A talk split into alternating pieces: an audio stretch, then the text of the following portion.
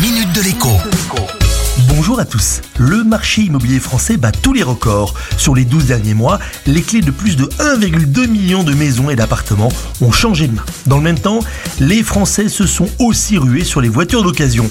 Il s'en est vendu 6 millions sur la même période. Seulement, comme souvent, lorsque l'on bat un record, on a un coup de mou après. Les notaires observent par exemple en ce moment un net ralentissement du marché immobilier.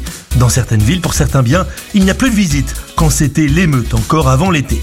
Le marché de l'automobile d'occasion aussi se complique, notamment à cause de la succession d'annonces concernant les zones à faible émission qui interdiront de circulation des millions de voitures dès l'an prochain. Problème? Vous avez un bien immobilier ou une automobile à vendre et vous ne voulez pas, ne pouvez pas les garder sur les bras. Eh bien cela, une réponse toute simple.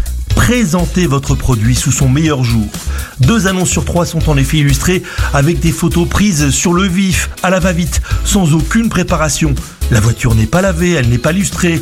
L'appartement ou la maison sont en désordre sur les photos. Des photos prises aussi un jour de grisaille, ce qui est dommage. Pourtant, les statistiques sont imparables. Une poignée de très bonnes photos suffit à décider un acheteur sur deux. Quand il se déplace, il a en réalité déjà pris sa décision. À condition bien entendu qu'à son arrivée, eh bien, la voiture ou la maison ne soit pas à nouveau en plein bazar ou sale. À demain La minute de l'écho avec Jean-Baptiste Giraud sur radioscoop.com et application mobile Radioscoop.